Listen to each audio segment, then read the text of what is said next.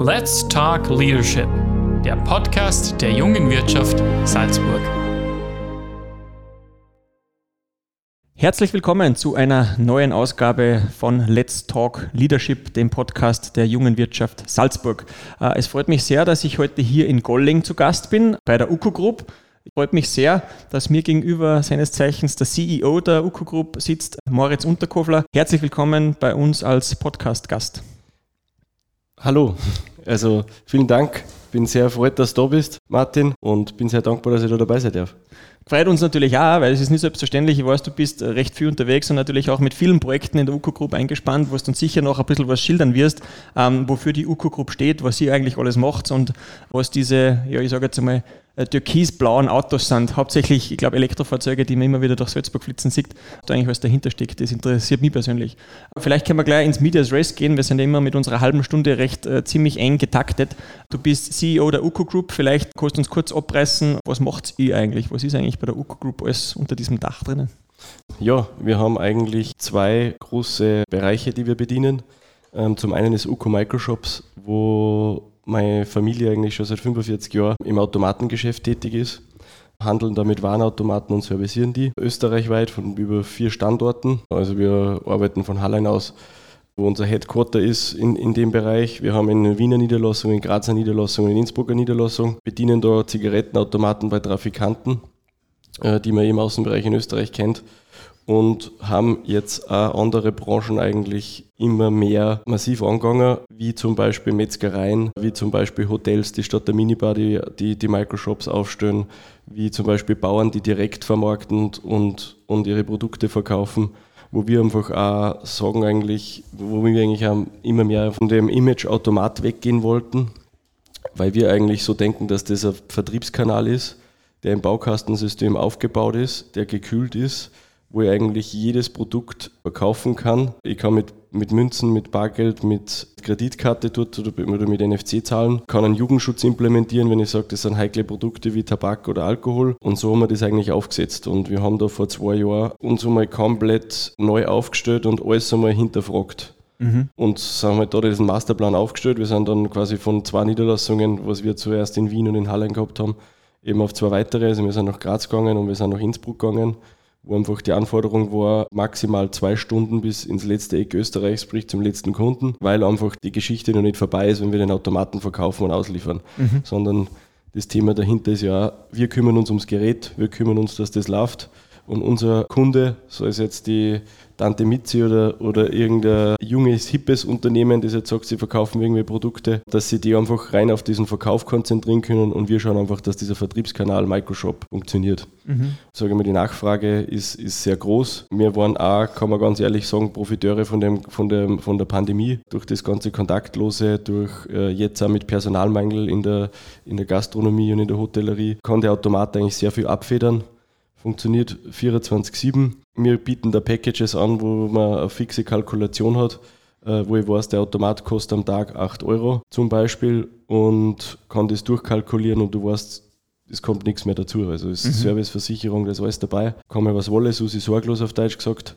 Und das wird eben in verschiedensten Branchen eben sehr gut angenommen. Was man da natürlich mitgekriegt hat, und deswegen sitzen wir ja äh, gemeinsam an einem Tisch, ihr wart sehr innovativ, du hast es angesprochen, in Zeiten von, von Covid-19, als die Pandemie eigentlich im März 2020 losgegangen ist, hat man relativ schnell dann in den Nachrichten bzw. im Zeitungsblatt auch gesehen, äh, es gibt Steaks dann zum, zum Ausdrucken, sage ich jetzt einmal so, beziehungsweise hat es dann auch Sushi gegeben aus dem Automaten und die wildesten anderen Geschichten. Ähm, wie wichtig war denn da dieser Innovationsfaktor oder der Faktor Krise? Ja, ich, ich finde, die Krise hat einfach sehr zum, zum Nachdenken angeregt. Viele Leute haben einfach zusperren müssen. Die haben eigentlich keinen anderen Ausweg gehabt, ähm, was dann mit sehr viel Zeit auch verbunden war. Das heißt, die Leute haben eigentlich Freizeit gehabt, haben nachgedacht, wie kann ich meinen Umsatz nur erhalten, was kann ich nur machen, baue ich einen Onlinehandel auf, stelle einen Automat bzw. einen Microshop hin. Ja, und ich glaube, das ist diese einfache Kombination. Also wir sagen jetzt auch nicht, dass das eine das andere ersetzt. Wir denken auch, dass der Microshop einfach auch diese Lücke zwischen stationärem Einzelhandel und Onlinehandel ist. Dass das einfach ein zusätzlicher Vertriebskanal ist, der, der seine Berechtigung hat. Und was natürlich auch durch die Krise sehr, sehr stark gepusht worden ist, ist, äh, dass die Produkte einfach wesentlich hochwertiger im Automaten worden sind. Mhm. Also wenn ihr jetzt sagt, es haben Gourmet-Restaurants Essen im Glas aufbereitet, wenn ihr jetzt anspricht, ja, der Sushi-Automat von Tokyo Bay in der Getreidegasse, das ist einfach sehr hochqualitativ. Fisch, Fleisch, alle möglichen Hausmannskostsystemen, was wir in Österreich haben. das geht mittlerweile quasi. Das geht mittlerweile problemlos. Das wird mit Förderbändern bzw. Spiralen und einem Lift transportiert und wird in der Ausgabelade ausgegeben. Das kann auch, also das fällt nicht einmal mehr einen Zentimeter runter. Das funktioniert alles. Und ja, auf das sind wir ganz schön stolz. Äh, du hast es angesprochen vorher, die 45-jährige äh, Geschichte, Firmengeschichte oder 40 plus. Ähm, da hört man einfach auch schon raus, dass du nicht der Gründer sein kannst mit, mit Anfang 30 beziehungsweise mit circa 30. Deswegen interessiert mich das natürlich auch noch. Mein Herz vom Namen raus, Moritz Unterkofler, die UCO Group. Vielleicht kannst du uns da noch ein bisschen was zur Firmengeschichte äh, dazu erzählen. Ähm, ja, wer hat gegründet und äh, wie ist da vielleicht die Story dahinter? Ah, voll. Ja, UCO ist quasi der Shortcut für Unterkofler, wie du schon so schön gesagt hast. Mein Vater hat die Firma gegründet, der hat mit Spielautomaten angefangen, sprich so Dartbillardtische, Fußballtisch, was dann rübergegangen ist zu so Fotoplay-Automaten und was dann rübergegangen ist eigentlich nach der Zeit auf Warnautomaten, besonders Zigarettenautomaten, wo die in Österreich aufgekommen sind. Das ist natürlich auch in Verbindung mit, mit meiner Mutter, die eine Trafik hat in zweiter Generation. Da war es auch so, dass da eigentlich nicht wirklich was Vernünftiges am Markt gegeben hat. Und mein Vater da eigentlich ganz innovativ war und sich dann was überlegt hat, ein Generalimport von einem, von einem Hersteller geschafft hat. Und so sind wir eigentlich in das Ganze reingeguckt. Mit den Zigarettenautomaten haben wir uns dann eigentlich ganz österreichweit aufgestellt. Und so sind wir im zweiten Schritt jetzt einfach dann auch in die anderen Branchen gegangen. Das haben wir so ungefähr vor 15 Jahren eingeleitet und parallel sind einfach die Produkte auch wesentlich besser geworden. Mhm. Das ist jetzt vielleicht auch der Brückenschlag, den was ich da schaffen will, weil wenn dein Papa das aufgebaut hat und du jetzt da die CEO-Rolle hast, gehen wir davon aus, dass du die Zügel äh, seit einigen Jahren in der Hand hast. Wie war denn das für dich? Und da kannst jetzt du ein bisschen erzählen, wie bist du in diese CEO-Rolle reingerutscht? Was hast du vorher gemacht? Ausbildung, vielleicht kannst du das in ein paar Minuten abreißen, was so deine Geschichte ist, ja, vom Start bis daher. Ja, meine, meine, meine, Geschichte ist eigentlich, dass ich äh, in jungen Jahren äh, zehn Jahre lang eigentlich professionell Motocross gefahren bin. Mhm war da eigentlich im Spitzensport tätig. Also ich bin mit Matthias Wagner, der mein Nachbar ist, eigentlich um quer durch Europa gereist und sind da, haben da alle Rennen bestritten und Trainings und Tests und ich würde sagen, habe da ein bisschen, ein bisschen mein Ehrgeiz auch schon aufgenommen. Wenn ich da einhaken darf, jeder ja. von den Zuhörerinnen und Zuhörern, der es nicht weiß, Matthias Waldner, Rallye Dakar-Sieger und vieles, vieles mehr. Äh, deswegen Klammer zu und wieder weiter. Ja, na voll. Also mit Matthias habe ich sicher richtig viel gelernt besonders auch, was man vom Sport einfach mitnehmen kann, was ich, was ich heutzutage einfach auch merke, ist, dass man sich einfach vorbereiten muss, dass man trainieren muss, dass man, dass nicht alles selbstverständlich ist und dass das einfach alles eine harte Arbeit ist, dass man irgendwie zu seinem Ziel kommt. Ja, ich habe da eine wunderschöne Zeit gehabt, habe das Ganze dann eigentlich mit 19 Jahren beendet, weil ich einfach Entscheidungen treffen habe müssen, was mache ich, werde ich auch Profi in dem, im Motorsportbereich oder orientiere ich mich anders um die Firma zu Hause hat es ja gegeben von dem her und das war dann irgendwie dann eigentlich schon immer so mein Wunsch, weil ich einfach in einer Unternehmerfamilie aufgewachsen bin. Man kriegt das tagtäglich mit, mit dem Geschehen, mit den ganzen Ups und Downs, sage ich jetzt einmal, die, was, was so ein Unternehmertum eigentlich mit sich bringt. Ja, habe dann entschieden, dass ich internationale Wirtschaft studiere also davor war ich noch im, im, im Sportpark in Salzburg und habe dort die Matura abgeschlossen, was mir sehr viele Möglichkeiten damals ergeben hat zum Trainieren und so und was echt eine, eine schöne Zeit war. Und habe dann internationale Wirtschaft studiert und wollte einfach eigentlich einmal weg. Also mhm. ich war durch die Rennen da schon viel international unterwegs und habe dann einen Entschluss getroffen, obwohl ich vorher noch nie in London war, nach London zu gehen. Mhm. Habe dann meine Bewerbungsunterlagen dorthin geschickt, die haben mich genommen, habe dort internationale Wirtschaft studiert und Italienisch und habe dann eigentlich echt eine mega Zeit erlebt. Eine mega Zeit erlebt. Also, also ich, war, ich war dann zweieinhalb Jahre in London, in der Hauptstadt von England quasi und war dann ein Semester in Sydney und ich war ein Semester in Florenz in Italien und habe eigentlich echt äh, coole Kontakte knüpfen können und sage jetzt einmal, habe so mein Mindset einfach ein bisschen weltoffen Darf ich da äh, vielleicht einhaken? programmieren können, sage ich mal. Darf ich da einhaken? Wie wichtig würdest du sagen, wenn jetzt junge Zuhörerinnen und Zuhörer zuhören ähm, oder das einfach hören, äh, wie wichtig ist es, ins Ausland zu gehen? Also ich finde, das war einer der wichtigsten Entscheidungen in meinem Leben, von der ich heute eigentlich nur tagtäglich profitiere. Mhm. Also ich finde, dass das sehr wichtig ist. Also wenn man die Möglichkeit hat, unbedingt einmal das Land ein bisschen von außen zu sehen, auch mal sehen, wie andere die Themen angehen. Mhm. Für mich ist das auch nach wie vor sehr wichtig, dass ich ab und zu auch immer wieder ins Ausland fahre. Mhm. Nicht nur auf Urlaub, sondern auch mit Freunden triff oder mit Geschäftspartnern triff.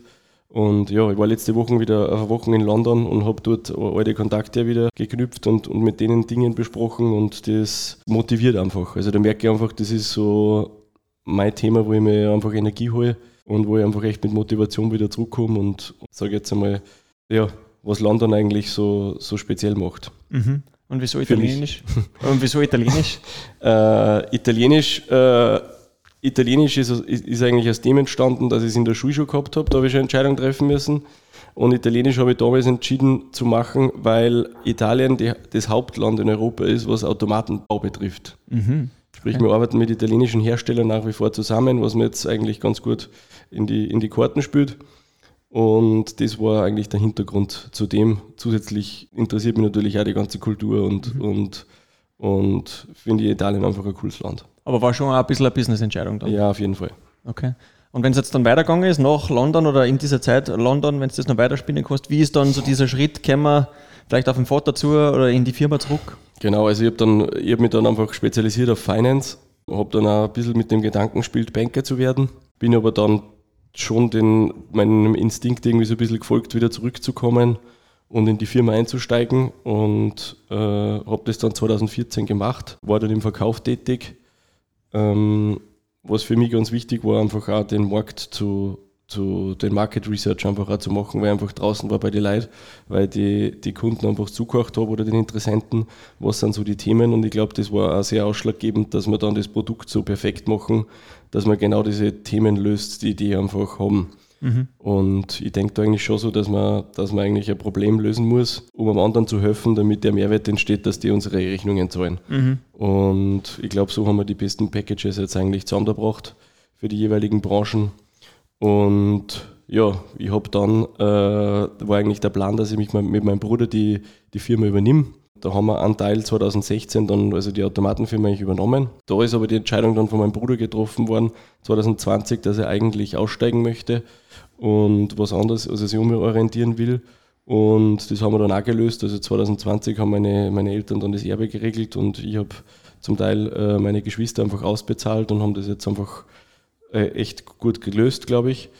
Ja, somit bin ich immer ein bisschen mehr in diese Rolle gekommen, dass ich die Firma jetzt ganz übernehme und ja, seit 2020 bin ich eben CEO von der, von der UCO Holding. Es sind insgesamt jetzt elf Firmen in, in dem ganzen Konglomerat, sage ich mal. Ähm, davon sind eben zwei Firmen, was die Automaten betrifft. Das haben wir ein bisschen gesplittet. Also da haben wir eine Firma, die die Zigarettenautomaten bei Trafiken macht, wo, sage ich jetzt einmal, äh, das Geschäft eher mehr auf die Werbung geht, weil Tabakwerbung in Österreich ja verboten ist, beziehungsweise ein Point of Sale ist erlaubt, der Automat mhm. ist ein Point of Sale. Somit sind wir da eigentlich so ein bisschen eine Medienfirma wo wir eine Produktplatzierung in den Automaten machen, wo wir sehr stark mit der Tabakindustrie zusammenarbeiten. Und die zweite Firma macht eben, also die Ökotechnik macht dann den ganzen Service und den Vertrieb und Import und Handel mit allen anderen Automaten, sage ich jetzt einmal so. Okay. Und die neun anderen Firmen, in welchem Bereich sind die aufgestellt? Genau, wir haben, wir haben dann äh, noch die X-Ball Arena in Stegenwald. Das ist äh, eben durch meine Vergangenheit als Motocross-Profi entstanden, dass wir eigentlich bei uns in der Nähe nirgendwo ordentliche Strecken haben. Wir, haben dann, wir sind dann an zwei Standorten immer gefahren, äh, was uns aber dann irgendwie die Nachbarn dann irgendwann wieder antraut haben und, und, irgendwann haben wir dann gesagt, ja, man muss das jetzt auf gescheite Viers stellen und haben dann wirklich ein, ein Grundstück gefunden, haben diese Widmungen zusammengebracht, haben diese Genehmigungen zusammengebracht, haben eine konstante Veranstaltungsgenehmigung, was eben diesen Betrieb ermöglicht, wo man rund um die Uhr fahren darf, sprich Montag bis Sonntag, also auch an Feiertagen. Die Strecke ist jetzt seit zwölf Jahren in Betrieb, ohne irgendwelche Schwierigkeiten oder Beschwerden irgendwelcher Anrainer. Und wir, uns war einfach auch wichtig, dass, dass man einfach auch beweist, dass das ein richtig cooler Sport ist. Also mhm. nicht, oft kommt man sagen, wenn ich sage, ich fahre Motocross, bin ich oft in dieses Szenario gekommen, dass der von mir gegenüber äh, gedacht hat, ja, das ist ein Narischer, der da irgendwie im Wald um fährt und nur mhm. Krawall macht und und, und halt irre ist, so ungefähr. Und ja, ich glaube, das haben wir auf, auf, auf coole Viers gestellt, dass man einen Platz gefunden hat, hey, dort ist das legal, dort kann ich auch diesen Sport lernen. Also wir haben da so eine Akademie, wo man sich Motorradeln ausleihen kann und mit einem Trainer mal einen Tag verbringen kann, was er sehr viel nutzen zusätzlich zu so einem Vorsicherheitstraining und so weiter. Ja, und da war es unser Anliegen einfach, dass wir da ein cooles Package schnüren, damit dieser Sport einfach im Vordergrund gerückt wird und dass man das auch lernen kann. Mhm. Und da haben wir eigentlich eh mittlerweile schon ganz eine coole Community in Salzburg aufgebaut, die es eigentlich vorher nicht gegeben hat, weil mhm. da war eigentlich ich und der Matthias, der Wagner einfach einer, einer der einzigen, die dann so international herumgefahren sind. Und in Österreich war es auch so, ja, die zwei Salzburger. Okay. Und mittlerweile sind wir schon mehr. ja, man sieht es ja von der Entwicklung und vor allem, wenn man, ich sage mal, vom Dengen, Dennengau in Bongau reinfährt, dann kommt man ja da auch zwangsläufig äh, vorbei und jeder, der was ein bisschen Motorsport-affin ist, der kommt an der an der X-Bowl bzw. Cross-Bowl äh, ja nicht vorbei. Was mich da jetzt noch interessiert, du hast das Thema angesprochen, Motorsport, du hast das Thema Automatengeschäft angesprochen, aber ihr seid ja jetzt unlängst sehr bekannt worden durch das Thema Immobilien und Real Estate. Was hat es damit auf sich? Ja, genau, das kommen wir eigentlich zur dritten Sparte, sage ich jetzt einmal, das ist die UK Estate, wo wir eigentlich schon länger tätig sind in so Liegenschaftsverwaltungen. Also Vater hat immer schon in Wohnungen und Häuser investiert, die er vermietet hat. Wir waren aber noch nie davor, also vor 2014, war man noch nie so wirklich in der Bauträgerei tätig. Und das haben wir eigentlich 2014 angefangen, eigentlich aus eigentlich einer, einer also wir haben eigentlich ein Angebot genutzt, das damals entstanden ist. Ein Freund von mir aus Holland, der mit mir eben auch studiert hat, die haben ein Haus am Wörthersee gesucht, das die privat kaufen wollten. Und wir haben uns da sehr viele Dinge angeschaut. Und meine Eltern haben eigentlich seit 30 Jahren zwei Wohnungen am Südufer. Und da ist eben nebenbei dieser Lampelhof gewesen der da irgendwie zur Versteigerung war, weil das war ein Hypoalpeadria-Projekt, das einfach aufgrund dieser ganzen Verstaatlichung in diese Projekte drinnen war, wo dann alles verkauft worden ist. Wir haben dann gemeinsam eigentlich eine Firma gegründet, haben das gekauft und haben das entwickelt. Das heißt eigentlich, für meinen Freund haben wir eine ganz eine coole Wohnung entwickeln können. Er hat sich ein Haus kaufen brauchen.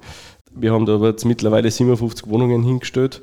Wir haben ein Gourmet-Restaurant hingestellt. Wir haben äh, den Strand so saniert mit einem Bistro, mit einem Strandlokal entwickeln dort jetzt nur, nur mal weiter und wollen einfach jetzt ein komplettes Ressort entwickeln. Und so ist das Hermitage Vital Resort eigentlich ins Leben gerufen worden und ist schon langsam, kommt das aus den Kinderschuhen, also die ersten zwei, drei Bauetappen sind jetzt schon fertig.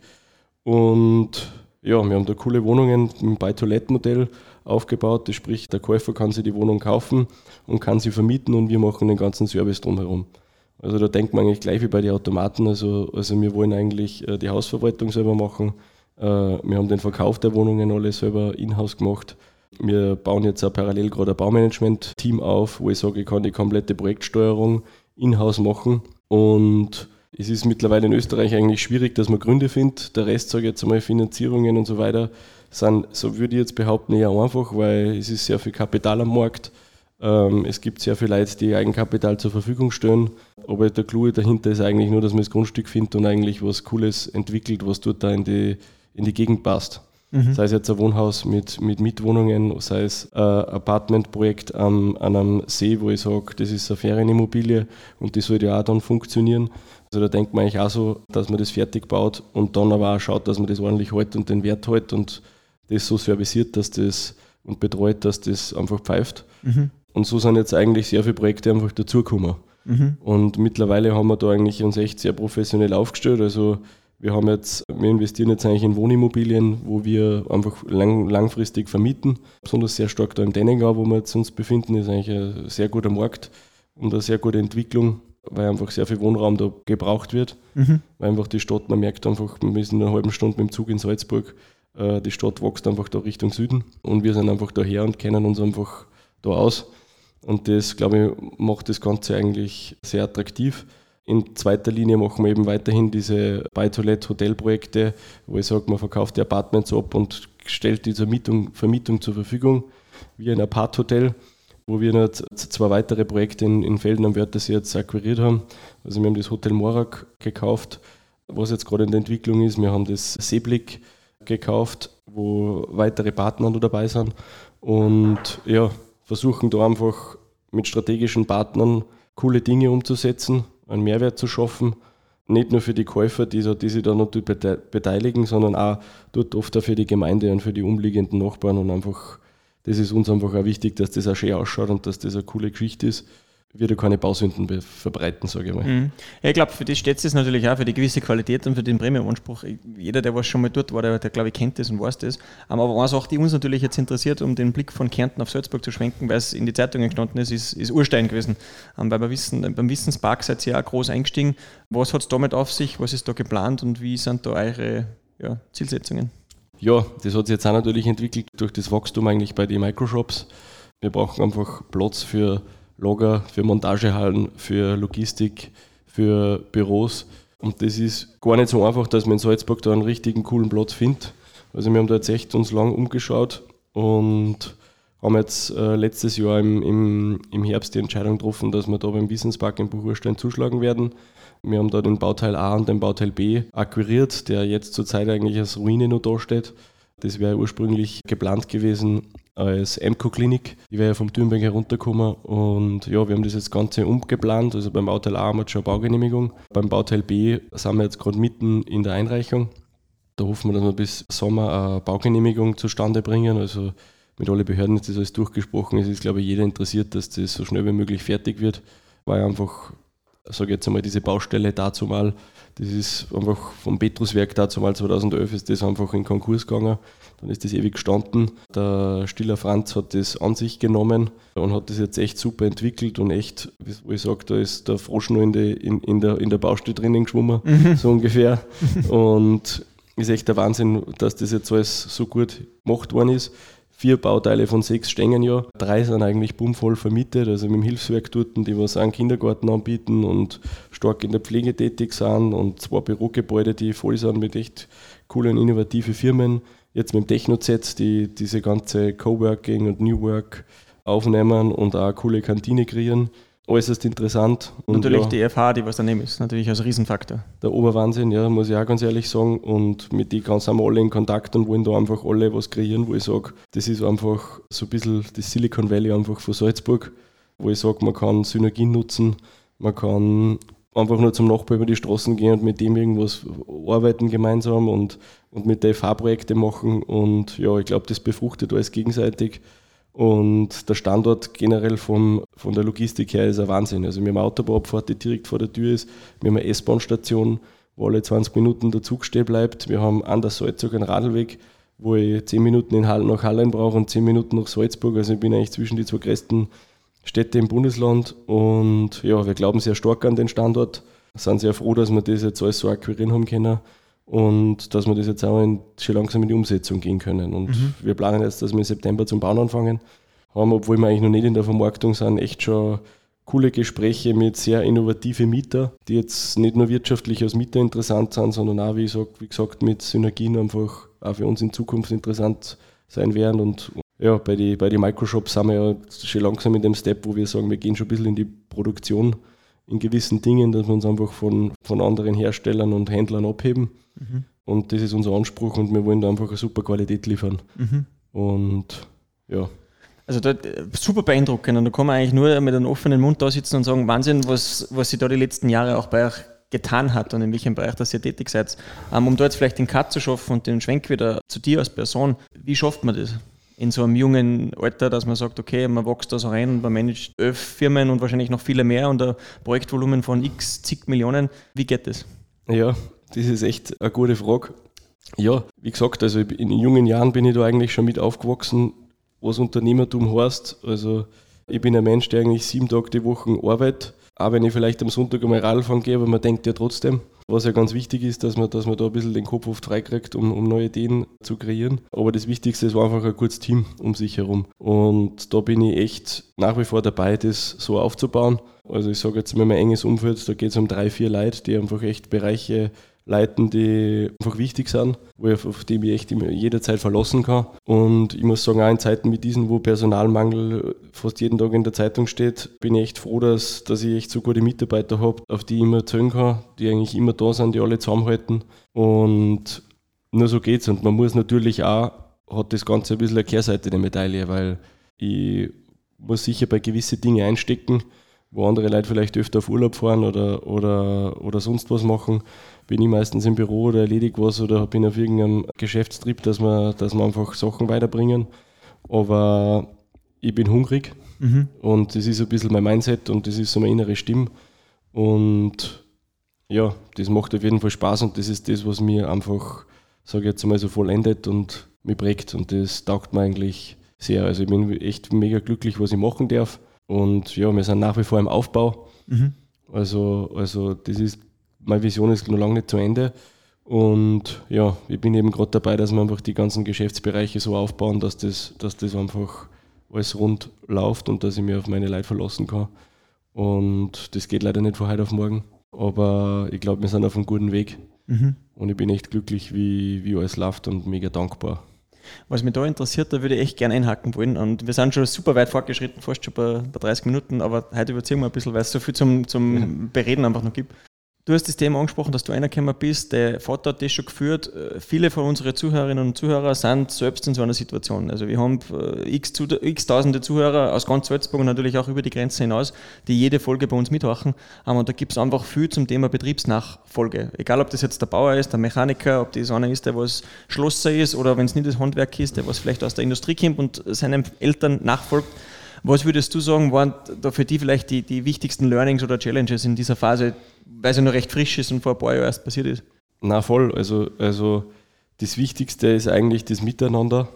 Es ist ja oft so, wenn ich sage, es gibt einen Seniorchef und einen Juniorchef, da prallen oft Welten aneinander. Man kann das jetzt negativ sehen, ich sehe es aber eigentlich eher positiv, weil ich bin jetzt 30 und muss eigentlich sehr viel Erfahrung absaugen, immer von den Leuten, sage ich aber ganz gut. Also das Coolste für mich ist eigentlich, wenn ich einer älteren Person zuhören kann, wenn man der erklären kann, wie hat der seine Firma aufgebaut, wie hat der das gemacht, wie hat der das, weil, ich sage jetzt einmal, auch wenn das jetzt schon vor 30 oder 40 Jahren war, das Grundprinzip ist ja da dasselbe. Auch wenn es jetzt vielleicht digitaler wird oder, aber, aber ich sage jetzt einmal, das Mindset, die Motivation, aus was für einem Grund hat er, hat er den Weg eingeschlagen und nicht den, das ist eigentlich sehr interessant, muss ich ganz ehrlich sagen. Und mit dem Vater bin ich eigentlich im Großen und Ganzen immer ganz gut auskommen. Natürlich gibt es da Ups und Downs und natürlich ist es auch so, dass, dass man dann schwierig oft ist, das Private vom Geschäftlichen zu betrennen, weil man halt dann da wieder beim Mittagessen daheim zusammensitzt oder beim Geburtstag am Sonntag und dann kommen irgendwelche Themen auf. Das ist das Thema, dass man da sich einfach auch respektiert und ich glaube, das, dass man da einfach als Junge dann ab und zu mal aufsteht mhm. und mal sagen, hey, na, so ist es jetzt nicht. Mhm. Und ich bin jetzt auch nicht mehr der kleine Bur. Mhm. Mhm. Und da glaube ich, ist es auch so, dass man das, dass auch, glaube ich, wichtig ist, dass man den Geschäftspartner, der indirekt oder eigentlich direkt dann wieder der Vater ist, oft da einfach Sachen anspricht. Mhm. Ja, ich glaube, sorry. Ja, und da, und da eben die Sachen beredet, auch mal am Tisch schaut, wenn es einmal nicht so ist oder nicht so passt und vielleicht dann einmal einfach wieder überlegt und wieder zusammenkommt, aber das Ganze macht es auch stark, weil ich glaube, wir sagen oft, dass der, der Weg, den ich sage, nicht der richtige ist und den der Vater sagt, ist auch nicht der richtige, aber irgendwo in der Mitte wird es dann passen. Mhm. Und so sind es Kompromisslösungen, die einfach partnerschaftlich glaube ich, dann pfeifen und so ist man dann auf, auf, auf, einem, auf einem sicheren Weg, glaube ich. Mhm. Und ich denke, das ist ja recht deckungsgleich mit den Gesprächen, die wir im Zuge von unserem Podcast-Format das letzte Jahr schon geführt haben, wo viele Betriebsübergaben dabei waren und da hört man das eigentlich einmal so raus, wie es du gerade erzählst, dass es natürlich nicht A oder B ist, sondern im Endeffekt der gesunde Mittelweg, weil keiner richtig falsch ist. Ja. Um, ähm, und deswegen ist das sicher was, was, was da zutrifft und stimmt. Um, ähm, was mich dazu interessieren würde, vielleicht, wenn wir zu den letzten Fragen kommen, ähm, vom, vom heutigen Podcast. Das ist eine Frage, die stelle ich immer in jeder Folge und unsere Zuhörerinnen und Zuhörer wissen das. Was würdest du an mitgeben, der jetzt vielleicht zuhört und äh, in der jungen Wirtschaft ist, unter 40, Gewerbescheinträger, vielleicht gerade frisch angefangen hat oder überlegt zu gründen, weil er eine Idee hat, auf was kommst du drauf an und was sagst, hey, das sind jetzt so meine Tipps, die was ich da mitgebe? Ja, ähm, ich würde auf jeden Fall den großen Tipp mitgeben, dass Unternehmer zu sein oder Firma zu führen kein Sprintrennen ist, dass das auf jeden Fall ein Marathon, wenn nicht länger ist. Und wenn man das jetzt so vergleicht und man nicht aufgibt und man dran bleibt einfach. Mhm. Es gibt Tage, die auch für mich schwierig sind, wo man oft denkt, hey, das gibt es ja nicht, weil ab und zu, also bei mir ist es meistens so, wenn was gut daherkommt, dann kommt es meistens in grauen Massen gut daher. Mhm. Und wenn aber irgend, es irgendwo feigelt oder irgendwo feit, dann kriegst du meistens so eine am Decke, dass die, dass die Motivation dann aufhört oder dass du dich immer hinten und vorne nicht mehr auskennst. Und an, an solchen Tagen, wo man sich denkt, hey, warum tue ich das überhaupt? Oder, oder wo, dann, wo man dann einfach zum Zweifeln anfängt, einfach weitermacht. Mhm, mh. Weitermacht. Und dann gibt es wieder die Tage, wo ich sage, wenn ich jetzt das mit dem Sport vergleiche, äh, wo man dann vielleicht der Rallye Dakar gewinnt mhm. und wo du dann denkst, ja, das hat sich jetzt echt alles ausgezahlt. Und das ist das, das ist Durchhaltevermögen. Mhm. Ist, glaube ich, einfach das, das was, was einfach das Wichtigste ist und was ich jetzt ja jedem, jedem wünscht da draußen, mhm. weil es sind echt gerade komische Zeiten und es ist, wo, es ist, es ist irgendwie hart gerade. Mhm. Und ich weiß auch nicht, wo das Ganze hingeht. Also wenn ich mir Lohnkosten anschaue, wo, wo, wo das hingaloppiert und wenn ich mir jetzt diese Preissteigerungen anschaue und mit dem ganzen Energiethema und so weiter. Also wir haben jetzt echt viele Challenges, die wieder irgendwie von außen kommen, wo wir eigentlich nur Passagier sind und man mhm. kann halt dann ein bisschen darauf reagieren auf diese ganzen Informationen. Und ja, rate ich eigentlich jedem einfach durchzuhalten, wir werden das alle schaffen und ich glaube an Österreich. Mhm. Ich glaube, das sind schöne Worte ähm, zum, zum Abschluss von unserer heutigen Episode und Folge. Ich glaube, Durchhaltevermögen es ist kein Sprint, es ist ein Marathon. Ähm, dranbleiben. Wir wissen natürlich, die Themen, die uns beschäftigen, ist der War for Talents, das ganze Thema rund um Fachkräftemangel. Die Supply Chain hast du angesprochen, als die Themen, die man natürlich auch nicht beeinflussen können. Stichwort Covid und jetzt die nächste Krise mit, mit Ukraine und Russland. Also da sind einfach einige Themen, die uns sicher noch ein bisschen länger beschäftigen werden. Ähm, hast du zum Abschluss vielleicht noch was, was du unsere Zuhörerinnen und Zuhörer äh, mitgeben willst, äh, als letzter Abschlusssatz, bevor wir das Kapitel für heute einmal schließen? Ja, ich habe mir da ähm, vor längerem schon einen, einen, coolen Satz bzw. eine Frage an sich selbst aufgeschrieben, die ich eigentlich ganz cool finde und in Zeiten wie diesen auch wichtig sind, glaube ich, dass man glücklich ist und dass man Gaudi hat an dem, was man tagtäglich macht. Und der geht so eigentlich, uh, how are you gonna win if you aren't right within? Mhm, mh. Das ist so ein bisschen mein Motivationsschub, sage ich jetzt mal, in Zeiten, wo es vielleicht nicht so läuft. Ich glaube, das lassen wir einfach mal so stehen. Ähm, ich glaube, das regt da zum Nachdenken an. Ähm, how are you gonna win if you're not right within? Ich glaube, das sind gute Abschlussworte. So lassen wir das für heute stehen. Vielen lieben Dank, Moritz, dass du die Zeit genommen hast, dass du uns so ausführliche Einblicke gegeben hast, sehr informative Einblicke, äh, intensive Einblicke in die UCO Group und in eure 10 plus Firmen und Beteiligungen mittlerweile. Ich hoffe, dass es in der Zukunft euch gut weitergeht. Ihr seid sehr innovativ auf einem guten Weg ähm, und vor allem ein junges Unternehmen. Und das ist, glaube ich, das, was nicht nur Salzburg, sondern ganz Österreich braucht. Danke für die Zeit. Danke, Martin. Vielen Dank.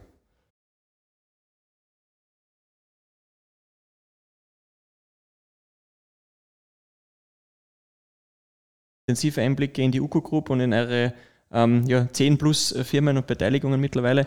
Ähm, ich hoffe, dass es in der Zukunft euch gut weitergeht. Ihr seid sehr innovativ auf einem guten Weg ähm, und vor allem ein junges Unternehmen. Und das ist, glaube ich, das, was nicht nur Salzburg, sondern ganz Österreich braucht. Danke für die Zeit.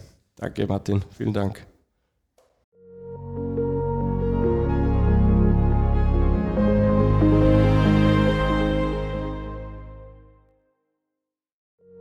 Let's Talk Leadership, der Podcast der jungen Wirtschaft Salzburg.